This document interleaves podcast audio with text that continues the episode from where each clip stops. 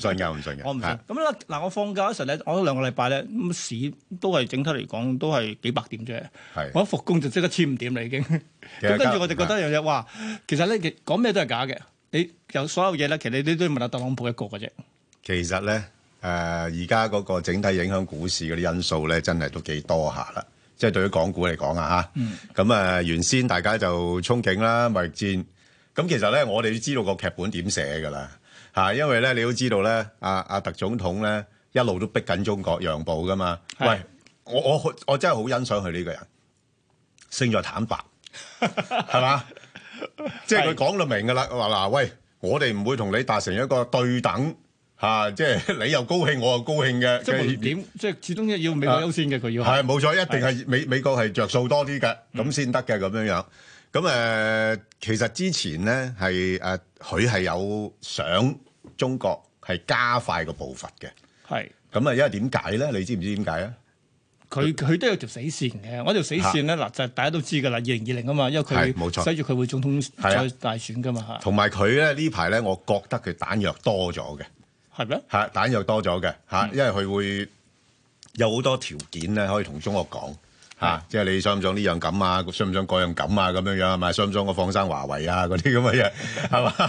咁佢好好多條件俾到中國嘅。嗯，咁但係咧，我又覺得中國而家咧，佢唔會輕易咧係讓步嘅嚇，因為佢知道咧，特總統呢個人咧就得寸進進尺嘅。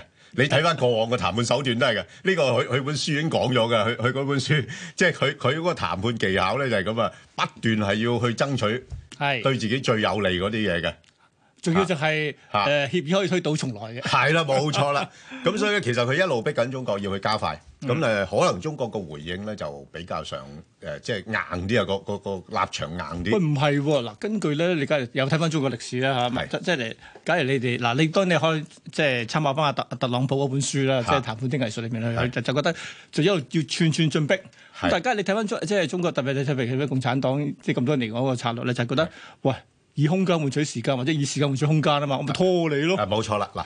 誒中國真係採取呢一招嘅，係嚇、即係佢佢佢又佢又知道你咧唔會誒、即時誒、重擊中國嘅，因為知道你佢重擊中國，你都即七傷拳啦，係自己都傷埋噶嘛。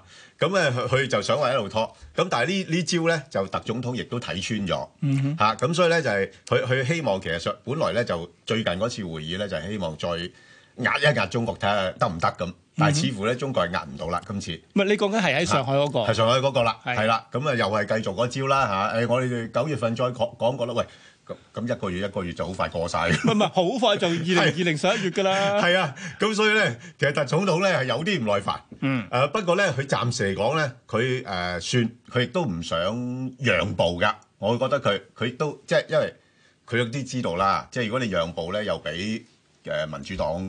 做話病㗎啦嘛，喂有冇搞錯啊？咁你同我哋爭取啲最有利條件，你成日都講嘅，咁就叫最有利㗎。係係啦，咁樣樣，所以所以咧呢樣又放生，嗰樣又放生，咁叫有利咩嗯咁？所以佢佢唔得，同埋加上咧呢排美股咁高，係喂，咁已經創晒新高咯。喂，咁你唔可以一路一路創出創到去出年十一月。選舉㗎嘛？喂，我成日諗一樣嘢就係其實佢睇兩樣嘢，但但即係二零二零十一月嗰個選舉好重要啦。啊嗱，其實喺選舉之前咧，我覺得佢有兩張嘅成績表要交嘅，一張就係即係中美貿易談判嗰張嗰個清單，冇錯啦嗰嗰個簽署啦，係嗰啦啊個協議啦係啦。另一張其實睇下，但係到時譬如喺投票之前期間嗰個美國股市嘅表現。嗱，假如咧佢成日都話啦，希望咧即係三萬點或以上噶嘛。喂，而家都兩萬七嘅咯喎，開冇錯始咯。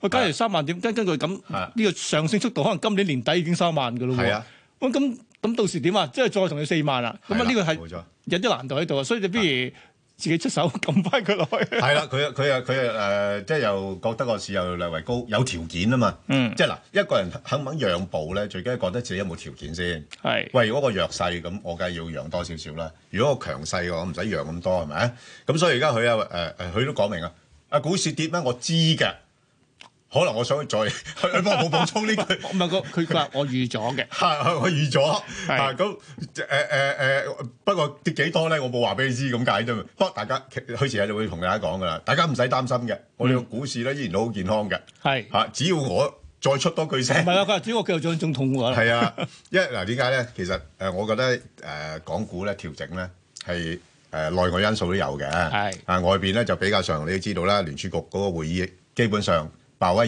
咧，其實你睇翻轉頭咧都係無力兩可嘅啫。不過我我就都之前都覺得個市場咧一定係會再俾壓力佢嘅嚇，即係再俾唔壓力佢係，我嘅不如意思。咁樣睇啦。你講啊緊鮑威爾，鮑威爾你知道星期四凌晨咧，佢都減咗息啦，四分一啦，跟住講埋你唔好預期我又減落去嘅喎。嗱，咁可能就呢個説話啫。阿阿邊個即係誒啊阿特朗普就覺得吓，哦，你咁樣同我講，即係你公開咁同我講，即係話咧對着幹嘅咯。好，我就調翻轉，我就出個 Twitter 裏面，我就係、就喺呢個所謂貿易戰裏面加啲力度 落去。咁跟住都話喂。你諗下嗱，股市又落，環球唔係淨係美國股，唔係中美或者係香港股市跌喎，環球股市都落喎。跟住咁啦，哇咁大壓力，你仲唔出？你唔仲喺下個月減？咁咪即使佢夾埋 市場嚟再俾係，啊即係佢自己好，我覺得喂，大佬你你真係我總統，我成日都鬧你啊，你即係就話明炒你啊，你都唔睬我。咁而家咪用埋個市場力量去逼佢咯，咁樣樣。咁嗱、所以咧，誒、鮑威爾都其實都幾慘嘅，因為佢誒、又要俾兩個信息。係一方面又唔想你過分樂觀，一路不斷減息，但係佢亦都真係擔心咧，即係貿易戰對經濟影響咧，佢亦都留有尾巴嘅。所以正正係呢一點咧，我又覺得個市場咧，而家個反應咧，只不過係真係俾壓力啦，大家一齊俾壓力，咁所以短期市況係會調整嘅。咁但係落到咁上下位咧，又可能個市場又會炒減息，又係，會炒貿易重開，咪談判仲開？而家冇話唔開啊，啊不談過判重開。九月會都會即即開其實㗎。你你諗下呢啲咁嘅消息咧，炒減息、炒舊貿易咪重開誒、呃、談判重開呢啲咁嘅消息，不斷咁喺個市況度誒，令到個市況波動啫嘛。嗯，啊，所以睇位睇即係睇位開始吸納啦，係嘛？ 因為我相信啊 b a n g o 即係梗係聽開睇開 b a n g o 或者跟開 b a n g o 嘅嘅節目嘅朋友都知㗎啦，兩萬九已經已經係開始啊掟咗啦褪緊出嚟㗎啦。係啊係咁啊當然而家咧去到已經係兩萬七都穿埋啦，兩萬六千九啦。咁仲要去到咩水平先要吸納嗱、佢？我我咧誒呢啲轉咧誒冇咁快落到底嘅，因為咧誒誒，其實我對個市況唔樂觀㗎嚇。嗯。不過我覺得咧總會去到某個點咧，佢會停一停，又有啲反彈嘅。咁我哋就係捕捉我個點嗯嗰個點啦。嗱、今年嘅策略仍然都係 buy and sell。係。嚇，唔好 buy on hold 嚇，即係唔好買股票嚟揸㗎啦，唔係啊！我成日擔心咧，buy and hold 係啲高位買咗又唔想走，跟住空誒誒啊咪㗎。咪一路 hold 落去咯。係啊嗯啊，你你睇到個情況都係咁樣樣嘅，所以咧誒揾位買，然後揾位沽，咁誒點為之位買咧？咁落到兩萬六附近可以買。而家就仲係有，我而家仲有之九百點咁上下，就係我之前咧咪提咗五保嘅，係嗰五保得㗎啦，即係比較上集中啦，唔好分得太散嘅戰線。嗯，咁誒、去到如果兩萬六左緊買到嘅話咧，去到挨近兩萬八嗰度咧，亦都可以沽翻出嚟，睇睇翻啲出嚟，因為我覺得個底未到，係，即係透過呢個即係一出一入嘅話咧係，啦增加自己彈藥。冇錯。我你講喺五寶裏邊咧，其中咧，譬如我哋第一位聽眾都好似揸咗啲喎，係嘛？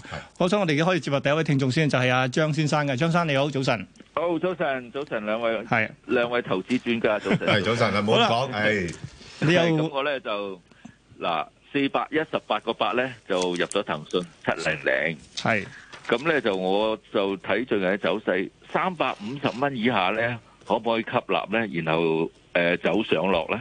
係，就係騰訊一隻就係嘛？騰訊啊，仲有一隻建行九三九九，三九有冇啊？九三九冇貨，想係問下幾係多錢可以入？好，咁啊講騰訊先啦啊。你阿阿 b 阿 a n 阿 g 張生咧就真係誒同我個心意都差唔多啦，嚇，即係係真係 要炒上落。係炒上落， 不過去去四百一十八嗰個咧就難走噶啦，真係咧，唔唔係即係容易能夠甩到身咗啊！所以你話另外一注咧，我哋幫補翻咧係可以嘅。咁誒、呃、騰訊咧，我覺得咧嗱，因為而家市況向下咧，我嗰五保啊都係會受到拖累㗎啊所以係所以我係話叫大家揀位買，唔係叫你而家即時入㗎。咁咧就騰訊，我覺得誒呃三百五十蚊頭頭先阿張生都頗有心水㗎啦。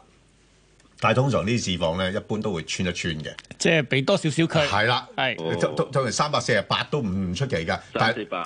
嚇三四八，但係呢啲位咧，你有時又未必真係拿捏得咁咁準咯。即係唔係咁有機會係逆係勢喎？係啦，可能你未必咁即即即未必買得到啦 嘅意思，即係所以係啦係你啦你三百五十蚊嗰個咧就機會大啲咯。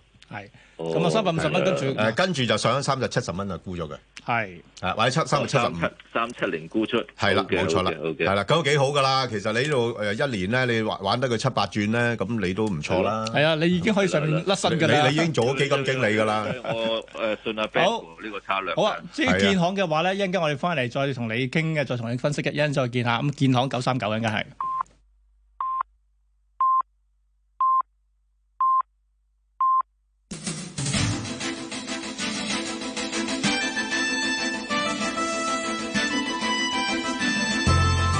香港電台新聞報道，早上九點半，由鄧永瑩報道新聞。有網民發起下星期一三罷行動，要求政府回應公眾嘅五大訴求。中華廠商聯合會會長吳宏斌喺本台節目星期六問責話：唔會支持罷工，就算只係一日，抑或只係一小時，都唔會支持。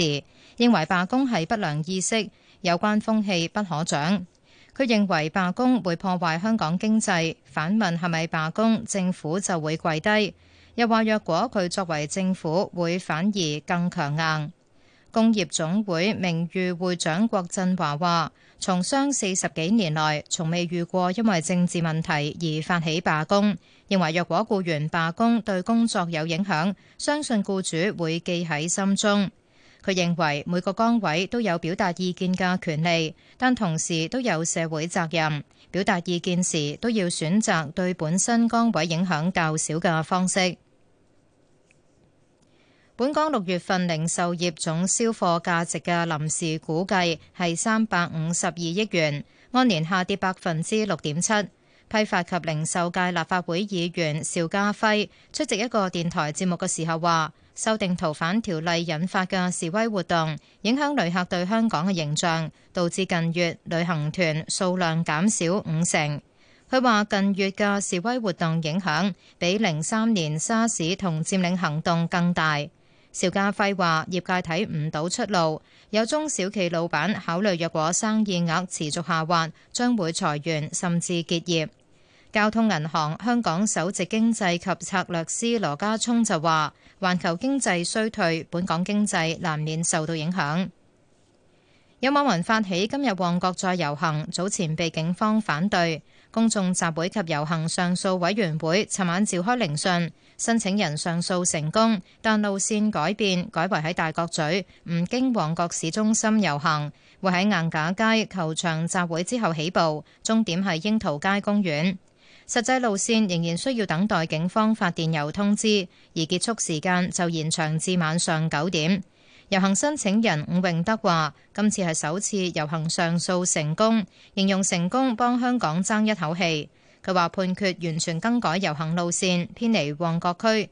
被問到點解接受，佢話唔希望上訴遊行不成功嘅案例影響日後其他遊行嘅上訴結果。中國女訪問學者張瑩穎前年喺美國被綁架同謀殺嘅案件，家屬嘅代表律師話。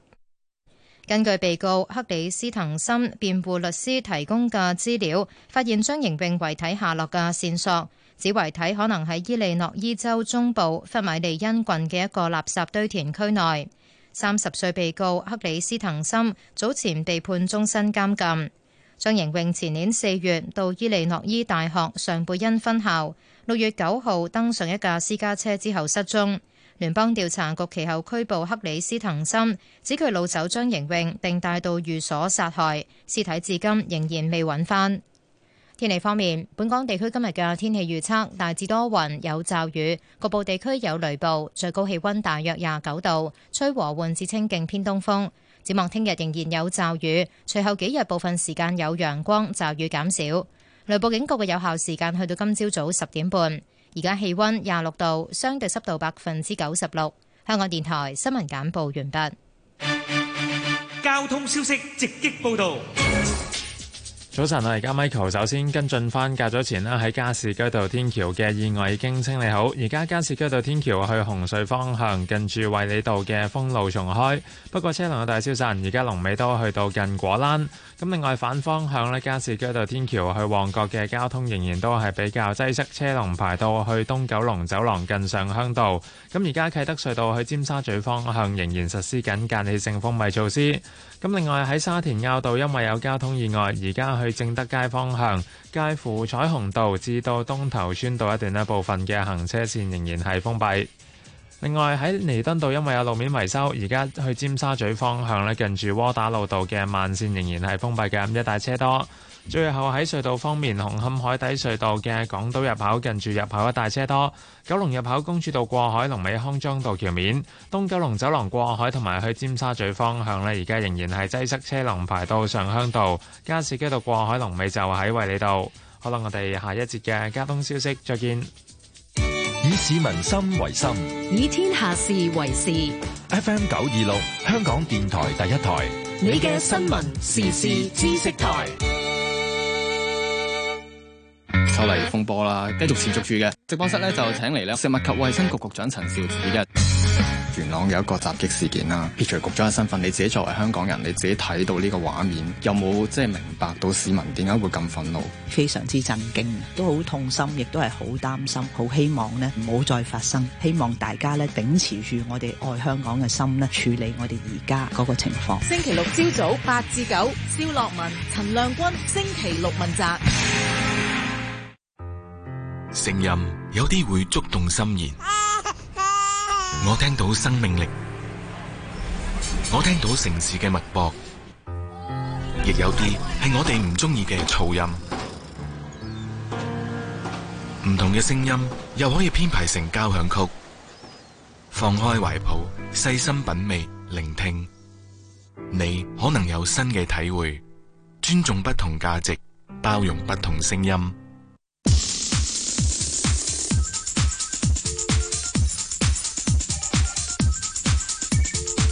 盧家樂、鄺民彬與你進入投資新世代，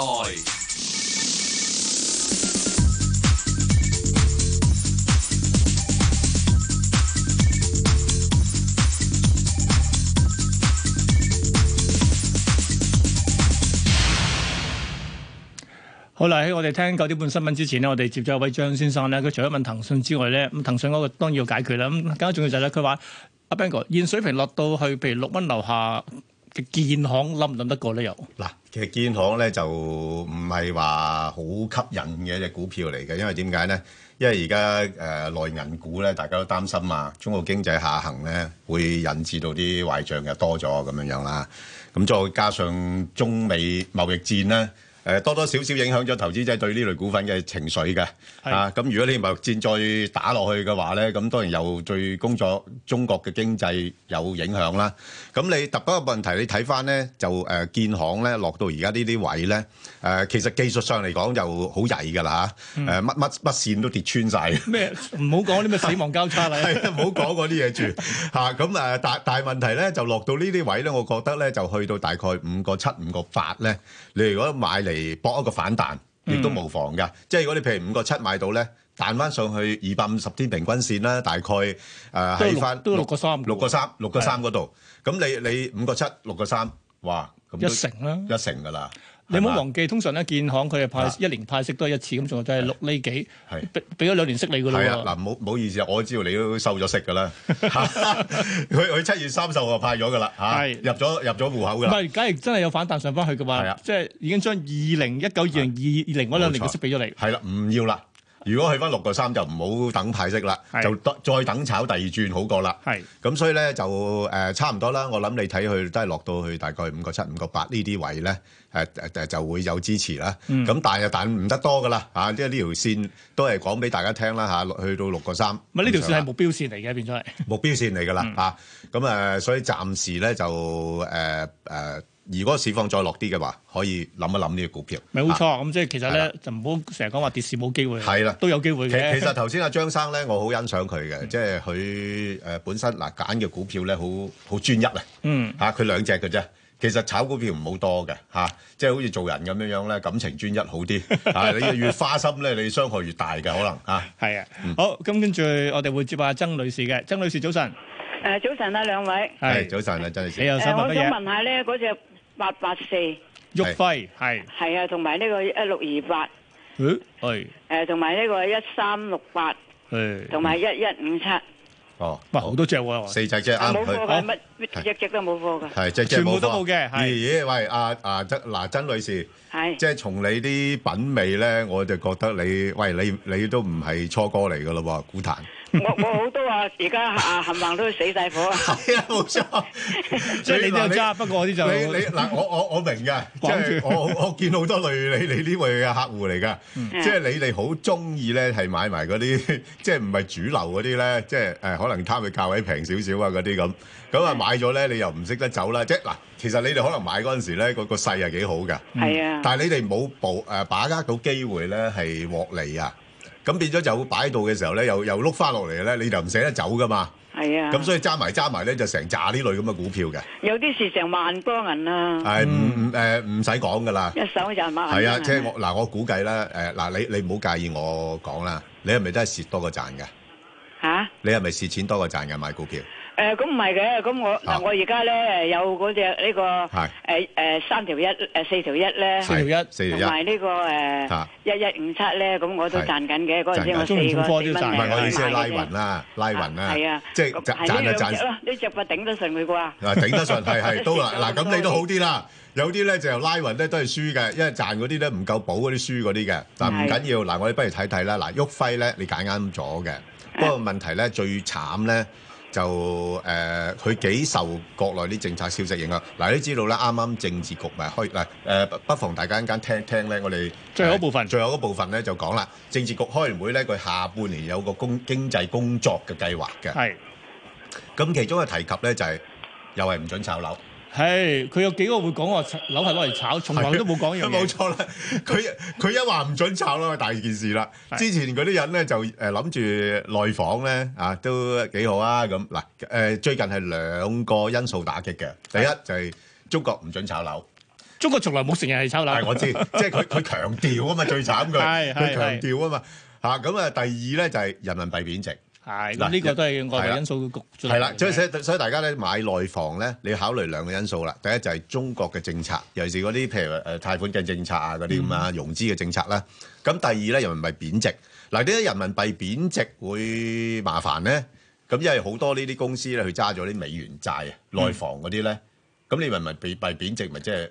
即即即係債務上升咯。係 債務會增加咗啦，係係咪啊？啊，所以啲誒啲基金咧，佢佢一揦住呢兩個因素咧，唉唔好理啦，俾避先咁。我嗱我覺得關鍵係因為佢升咗好多嘅已經。誒、呃其實都唔可以咁講嘅。嗱，你你睇睇咧，佢升咗好多咧，你話佢升咗好多，誒、其實呢類股票咧都由高位咧都回落咗嘅。係嚇嗱、我哋睇翻睇翻個月線圖啊。咁當然啦，你話喂係喎即係拉長少少幾年計嘅話，佢都仲係處於高位喎，咁啱嘅嚇。咁誒、不過我哋誒唔好拉到咁長啦，睇翻嗰個、誒日線圖咧，而家佢咧係向下試緊咧，我諗咧有機會啦嚇，誒、落翻去大概四個二、四個三呢度㗎。係嚇，四個二、四個三嘅。咁係啊啦，但係落到呢度咧就唔好沽啦，就買啦。哦跟住上翻去咩水平咧？又誒嗱，唔唔多嘅。冇貨㗎，一直都冇貨㗎。哦，你誒我知你冇貨就啱晒啦。你等一等嗱嗱，四個二、四個三咧係我比較保守啲嘅做法嘅啫。哦，如果你唔係咁保守，你可以唔使等到咁低嘅。嗯，係啦，咁咧誒彈翻上去咧，就補翻呢度少少嘅裂口啦。呢度咪有個裂口位嘅，嗯即係介乎喺翻我諗四個八度啦，四個八、四個九度啦。咁、你就定翻啦。如果落到去大概我嗱咁講啦，落到四個四我我買啦。哦哦嚇四個落到八走 啊四個八我走啦，好唔好先？係啊，得唔得？食買嚇嗱，如果你冇貨，如果你冇冇貨貨冇貨嚇，如果有貨咧就唔好咁誒快住啦，再低啲，再低啲，係啦，即係譬如好似我冇貨嘅，我四個四我搏一搏嘅，嗯因為而家已經兩個消息夾攻啦嘛，兩個消息夾攻嘅話，佢佢都係跌咁多啫喎，哦係咪先？我我覺得係跌多一兩日啦，可以買噶啦，嗯，四個四度，好冇？咁啊，另外啦，就仲一有一隻六係二咪八，漁州地產嗰只？係一六二八都係內房啊！係哇，點解啊，曾女士你咁中意啲內房股嘅？啊，咁呢只豫州地產我賺過佢萬幾銀㗎。喂，嗱咁樣講啦，嗱喂老友記，啊嗱你賺過嘅錢，我未賺過嘅錢啦。係啊咁你你喂你你分分分享享下下你啲個經經驗俾我哋驗啦。嗱，大概你今轉你好平買嘛，嗰陣時三個幾銀錢買嘛，我我四個幾我放咯。唔緊要啦，你今轉你落到咩位你會買？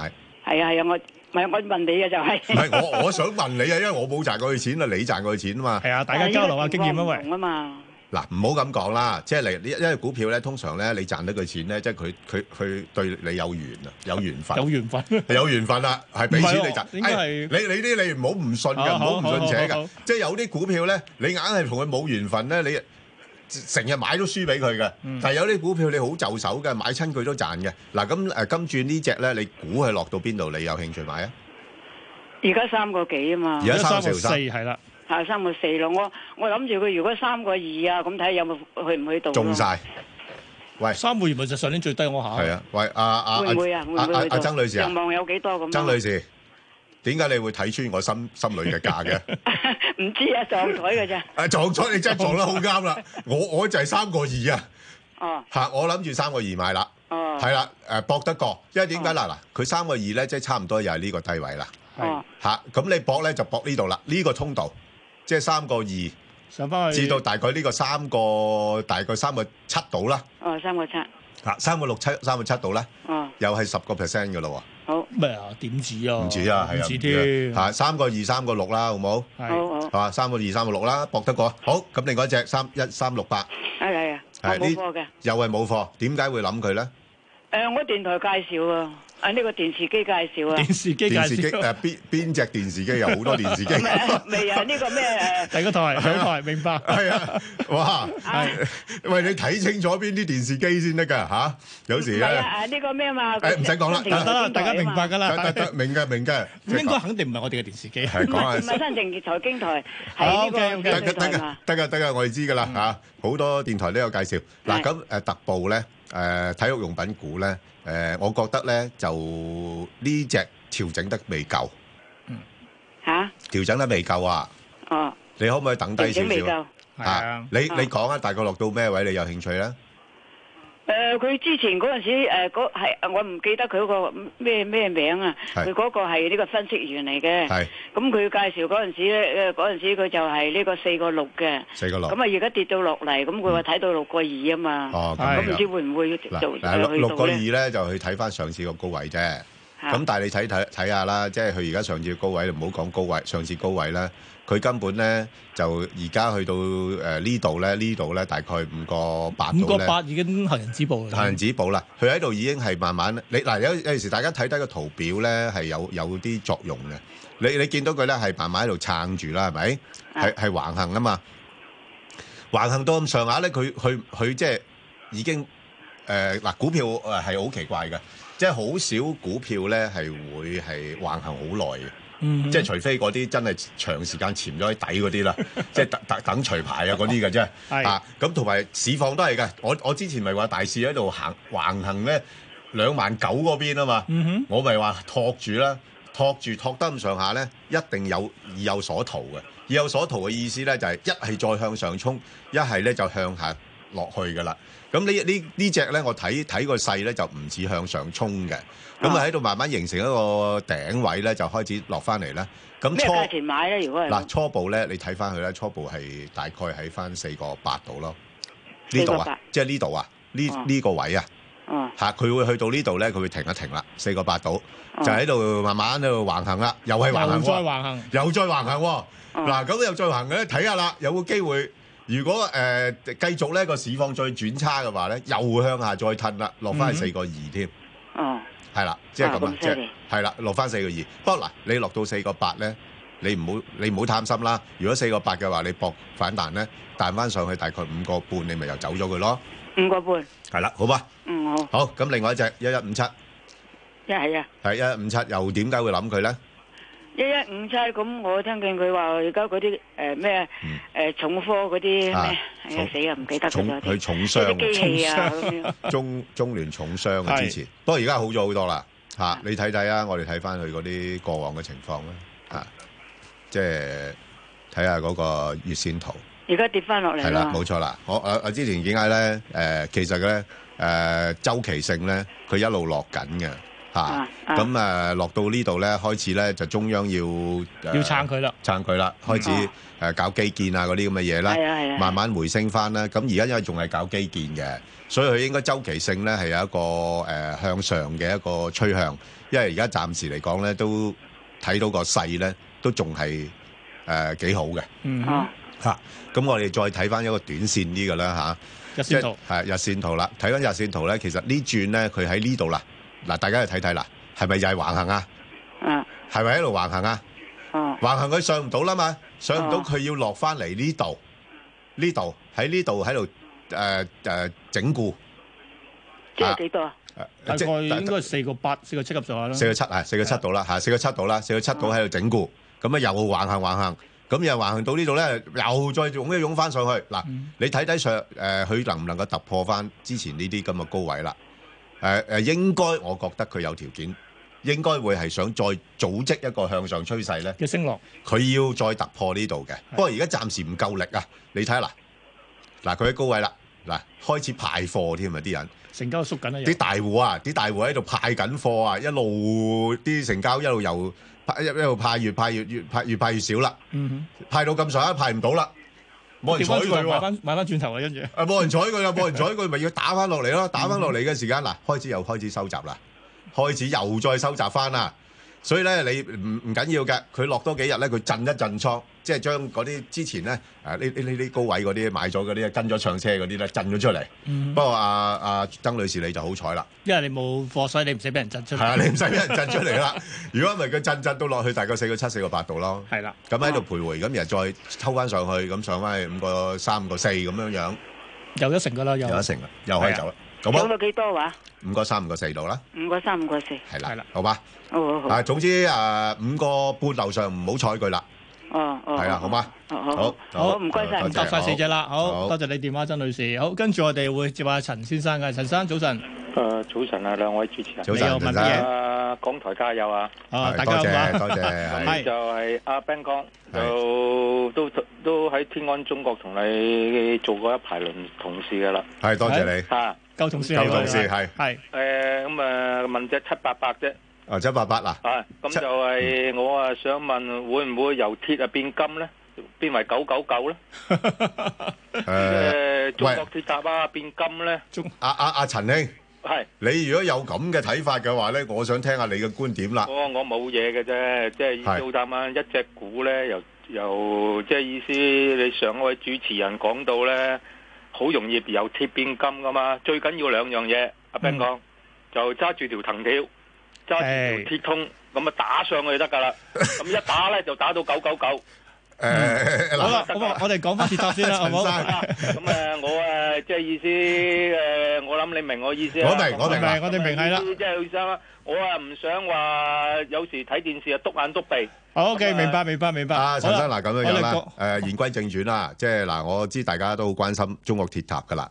咁誒誒，阿阿陳兄你講嗰個咧，其其實鐵塔誒，如果你有睇過上一個禮拜嗰度咧，我咪有五寶嘅。係。咁我其中而家咧，我都加咗七八八落去嘅。喂，咁咪六寶㗎咯啊喎。唔係誒七八八係其中一隻嚟㗎啦。係咪咯？一直都有噶嘛，幾多歲？冇冇冇冇冇。誒原先嗰隻係九三九嘅，原先嗰隻九三九，而家棄九三九啊！而誒家我氣九三九，哦好換七八嗯八係因因為因為鐵塔而家落翻嚟啊嘛，因為點解咧嗱？誒，我覺得我亦都有補充講嘅，未來兩年嚇，我我三年之後我唔識睇呢個股票嘅，因為三年之後咧政策影響佢好好緊要嘅。嗯，嗱，而家咧就因為佢要幫誒中中國啦嚇，發展嗰個五 G 搞基建啊嘛，市場即係呢啲呢啲係高速基建嚟噶嘛嚇。咁啊，所以咧，佢誒呢一兩年個盈利咧，我相信都仲係處於一個高增長嘅。係但係當到咁上下啦，誒、到第二個階段啦，基建做咗啦，要開始鼓勵啲人用啦。喂，咁係咪要平啲先？樣嘢收費都喂，但我嗰個唔關佢事嘅喎，我都係營運商嘅事嚟嘅喎。營運商都係嘅啫。因為而家營運商係佢啲客嚟嘅。係啦，冇錯啦， 咁咪變一個逼一個嘅啫嘛，係咪？咁、嗯所以我覺得咧，兩年之後佢個利錢咧未必咁深，咁、嗯所以咧誒、呃、變咗咧，我唔敢睇得太好，尤其是佢而家個盈市盈率係好高㗎。係啊，即係已經預計咗咧，啲人咧會覺得佢仲係保持一個高增長嘅。咁、嗯如果當兩年之後咧，佢增長落翻去講翻二三十個 percent 都唔係差嘅喎。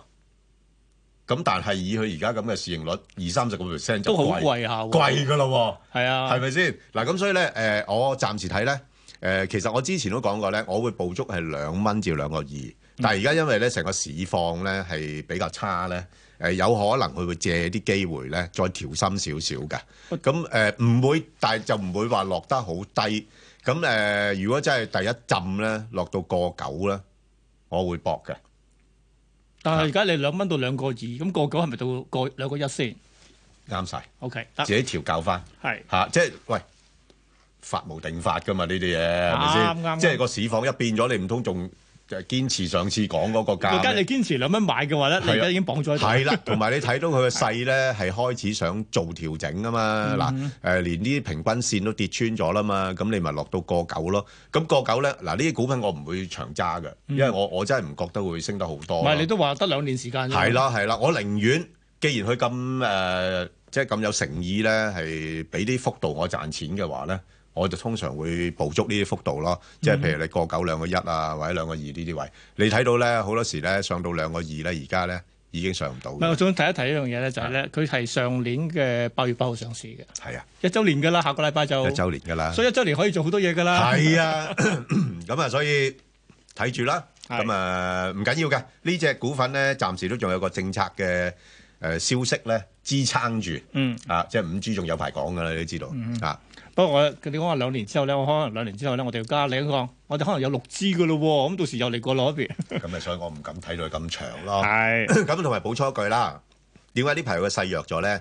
因為都多少少同咧就中美關係有啲影響嘅。嗯嗯你你留意翻咧呢排啲手機股又好，或者啲誒誒五 G 概念股又好咧，都有調整壓力嘅。係啊，因為咧就始終中美關係緊張，就即時係科技戰啫嘛。係啊，科技戰啊嘛其。實仲有一樣嘢就係咧，誒、梗係大家都留意新聞嘅話咧，其實琴日咧就啱啱就日韓方面咧，亦都係啦，而係家有有個新嘅叫咩貿易白白白表啊嘛，係啊啊即係全部剔走晒。咁即係話咧，以前咧就直接運俾你嘅，而家咧就係、誒我睇睇先啦，可能有啲管制喎，咁啊棘係啦棘棘住你，咁所以係咧啊正正咁嘅話咧，可能嚟緊呢啲所謂電子嘅。嗯電子嘅工具或者電子器材裏邊啲零部件都會即係放慢晒，咁所以科技股都有啲壓力喺裏邊。係啊，小心啲啦。不過嗱，又咁嘅喎，有危有機。咁當然係啦啊，。如果唔係冇得平俾平俾你買噶嘛，係咪？啊。嗯好啦，跟住我哋接阿歐女士嘅電話嘅，你好啊，歐女士。系九二一海信家電我未買嘅，幾多錢可以買咧？佢條件好冇咧？嗯，落到八蚊嘅嘞喎，已經。嗱，之前咧呢類股份咧係炒嗰陣嘅，即係因為炒中央要推個內需啊，誒咪有冇誒有補貼啊嗰類咁嘅消息啦。咁但係咧，你誒、呃始終要留意咧，就因為誒、呃中國經濟咧係有下行嘅風險啊。其實我自己點解對未來一兩年咧誒、呃中港股市我唔係睇得咁好咧？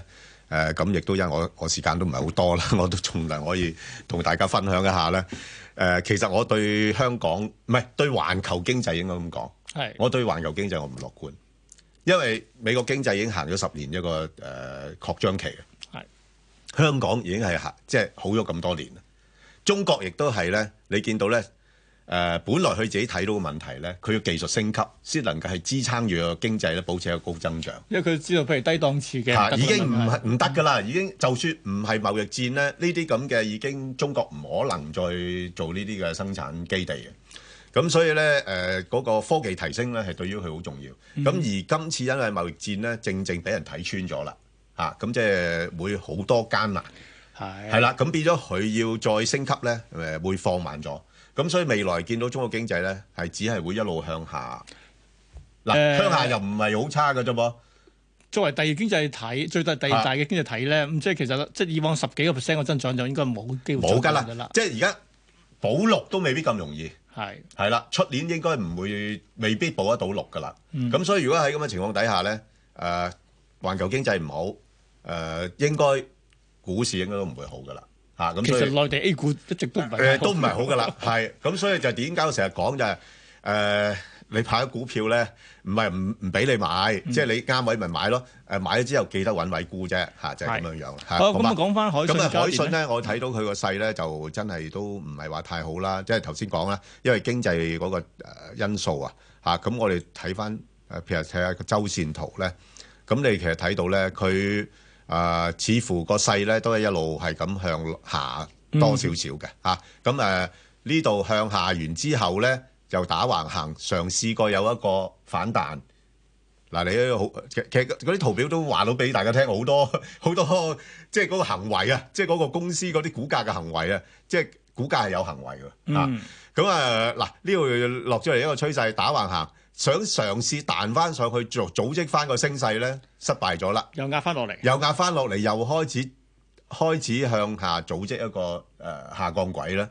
咁佢落到咁上一位，我又覺得佢又去努力想嘗試再向上彈翻上去。咁所以咪要捕捉佢喺幾時上翻去嗰下啦。冇錯啦，咁咧就阿盧兄就問得啱啦。咁啊，所以捕捉嘅話咧，咁誒睇翻對上一次嗰個低位啊，最低咧就七蚊。如果有機會攞七蚊，可以考慮。佢敦促中國喺貿易談判當中做更多工作，扭轉局面。特朗普早前宣布，將會喺下個月開始對三千億美元中國貨品加徵一成關稅。中國新任常駐聯合國代表張軍話，若果美國要喺貿易上同中國對抗，中國將會對抗。又警告北京已經準備好採取反制措施，要求美國重回正確軌道。白宮經濟顧問庫德洛話：若果中國開始大量採購美國農產品，對事情肯定會有幫助。又話加徵關稅對美國消費者嘅影響非常輕微。天氣方面，高空擾動正係為廣東沿岸帶來驟雨。本港方面，今朝早多處地區錄得超過二十毫米雨量。喺朝早十點，熱帶風暴維柏集結喺河內之東南偏東，大約六十公里，預料向西南或西或或者西南偏西移動，時速大約十二公里，橫過越南北部並逐漸減弱。本港地區今日嘅天氣預測大致多雲有驟雨，局部地區有雷暴，吹和緩至清勁偏東風。展望聽日仍然有驟雨，隨後幾日部分時間有陽光，驟雨減少。而家氣温廿六度，相對濕度百分之九十五。香港電台新聞簡報完畢。交通消息直擊報道。早晨啊，而家 Michael 首先跟進翻，較早前喺沙田坳道嘅意外已經清理好，咁而家沙田坳道去正德街方向，介乎彩虹道至到東頭村道嘅封路已經重開。隧道方面，紅磡海底隧道嘅港島入口近住隧道口一帶車多，九龍入口公主道過海龍尾近愛民村。漆咸道北過海同埋去尖沙咀龍尾喺蕪湖街，咁較早前呢，啟德隧道去尖沙咀方向嘅間歇性封閉措施已經取消。加士居道過海龍尾去到渡船街天橋近果欄。另外將軍澳隧道嘅將軍澳入口車龍排到近電話機樓。封路方面，再提提大家呢，喺彌敦道因為有路面維修，咁而家去尖沙咀方向近住窩打老道嘅慢線仍然係封閉，一帶車多。最後，環保署就提醒你，司機喺一個鐘頭裏面空轉引擎超過三分鐘，可被罰款三百二十蚊。記得停車熄匙啊！好啦，我哋下一節嘅交通消息再見。以市民心為心以天下事為事。 ，FM 九二六香港電台第一台，你嘅新聞時事知識台，全新一輯與 CEO 對話，一連八個星期，請嚟唔同界別嘅領袖，佢哋包括麥肯錫資深董事兼大中華區總裁魏以理， IBM 中國香港有限公司總經理魏以昌、一田百貨行政總裁黃思麗。新華集團主席蔡冠深。與 CEO 對話二零一九登峰造極，星期日下晝兩點到四點，香港電台第一台、而視像版本會喺同日傍晚五點到六點。港台電視三十一播出。新一代電子護照採用更高防偽技術，開創科技新里程。申請證件服務站新增自助拍照功能，填表、影相、付款一站完成。亦可透過流動應用程式或網上遞交申請，處理只需五個工作天。令我郭偉亮 Eric Kwok 同大家更方便、更快捷遨遊世界。新一代電子護照前瞻未來，聯繫世界精彩。現有護照有效期內可繼續使用。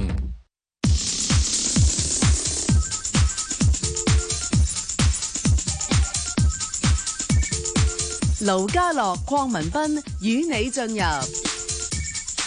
投資新世代，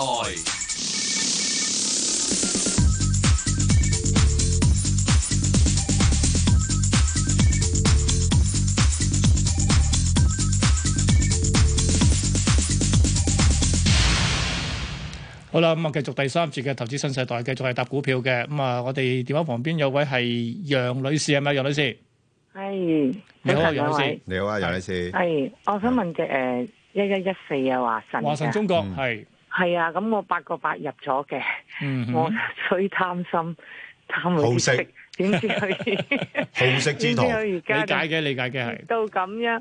咁誒、呃我想問下咧，誒、佢如果係除正日嗰日，嗯，誒，即係仲要繼續跌，咁係走咗佢啊，定係誒都即係等佢再有冇機會再上翻啲咁樣樣咧？誒，呃你有冇睇過啊，佢定幾係次？中長線揸都仲可以啊，或者點樣樣？嗯，我我唔中長線揸噶啦，因為我、哦哦我即係我我唔知佢嗰個跟住發展嘅策略係點樣樣咧，因為佢佢都派翻啲特別股息俾你哋啊嘛。嗯咁佢係除正話喺八月六號喎。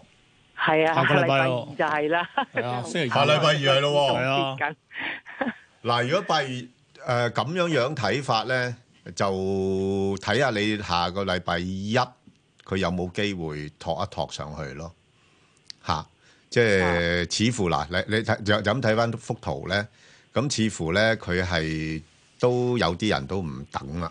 嗯嚇、即係唔諗住收息咧，就沽咗先嚇、因為都驚住咧。你你都知道咧，一除淨啫，其實都係都反映喺個價度㗎啦。都喺個價度係溝翻出嚟㗎係啦啊。都照溝嘅啫。咁而家問題就係話誒，如果有一啲公司就咁嘅，即係你即係根據我哋市場觀察啦。咁有一啲咧就中意咧就係、啊、之前炒上去就引大家入去誒諗住嚇，即係誒收息啊咁樣樣啦嚇。嗯哼，啊，咁咧就呃跟住除淨咗之後咧就呃補跌嘅，係嚇咁、但係有一啲咧就係、咧除淨之前咧佢就落咗嚟，嚇、咁你就可能唔想某啲人收息啦嗯哼，嚇，咁、咧就之後咧就補升抽翻上去都有嘅，嚇、咁但係咧如果你話誒、呃以華晨睇咧。誒我自己覺得咧，誒、我就唔搏噶啦，因為咧其實佢最近由低位啦嚇、由呢度咧咁樣樣一路買上嚟咧，其實大致就係上因為想收息嗰個，想收息嗰個因素啦，冇錯即係有 有人收到風咧，就功夫中公司會派呢個誒高息啦。咁誒，所以咧呢個消息已經反映咗嘅時候咧，我覺得佢應該有條件咧落翻嚟咧。誒，如果唔計啊，就算唔計嗰個派息嘅話咧，都有機會落翻去七個半。哦，啊，落翻去七個七個半咁上下呢啲位嘅，嗯哼係啦、咁變咗就係、即係如果呃頭先嗰位朋友啦，禮拜一你自己就諗一諗啦，收唔收息好啦，係啦，因為 除息之後都會落去出個機。可能再會落多少少都唔定嚇。係啊，好啊，咁啊，所以就啊楊女士請自己留意下啦。我跟住我哋會接下黃女士電話嘅，你好啊，黃女士。係你好，早晨，Mary 係哥。你好黃女係士主持。係我想問個一號和黃啊，係誒長和佢今次出個業績咧，誒我想趁咩位去吸納佢咧？嗯誒都係學你話齋短炒啦，而家嘅市勢好，落到黃女七士十二係蚊樓下，咁你又覺得得唔得咧？又黃哦女士都幾叻喎，嚇、即係你啊，即係誒、真係個業績就麻麻地嘅， 大家都知道啦，即係誒誒長和就即是和黃啦，嚇、即係嗰啲業務咧係好多元化嘅，即係其實我自己成日睇佢好似隻基金咁嘅啫，嗯哼，即係乜都有嘅。係乜都有嘅，啊地域多元化、業務多元化嘅一隻基金。咁但係問題咧，就而家落到呢啲位咧，嗱有有得十十字星喺度啦，似乎好似想去到，如果去到有機會去到七十蚊度咧，我會買嚟搏反彈。咁但係咧唔係好多嘅咋嚇，誒但係彈翻上去七十五蚊度走，嗯，就係咁樣樣啦。七十到七十五，係七十到七十五，得得唔得？咁會唔會買七十蚊買咗之後會唔會穿咗要止蝕咧？誒呃嗱、如果我頭先咁講啦，即係個市勢咁樣一路再向下，不過我又覺得都會彈一彈先 嘅。啊，不不過你你你唔好嗱，你你你係諗住炒嘅啫係嘛？嗱，我哋一致嘅，我哋要一致嘅。嗯，啊你好突然之間你係咪諗住炒改短線嘅先？係冇錯，你唔係揸噶嘛？唔係，揸唔好買住啦，因為咧揸嘅低位未見嘅。嗯，係啦，所以你話如果你七十蚊買七十五蚊咧，我覺得係可以，但係佢有啲機會可能會跌到落去六啊八嘅喎。哦咁樣，咁啊，即係用兩蚊去搏我五蚊係嘅啦喎。啊係啦，嗱，誒誒頭先咧，誒七十蚊講嗰個價位咧係我本人心目中嘅價位。係誒六嗯啊八蚊咧，嗰個係作為一個分析員嘅價位，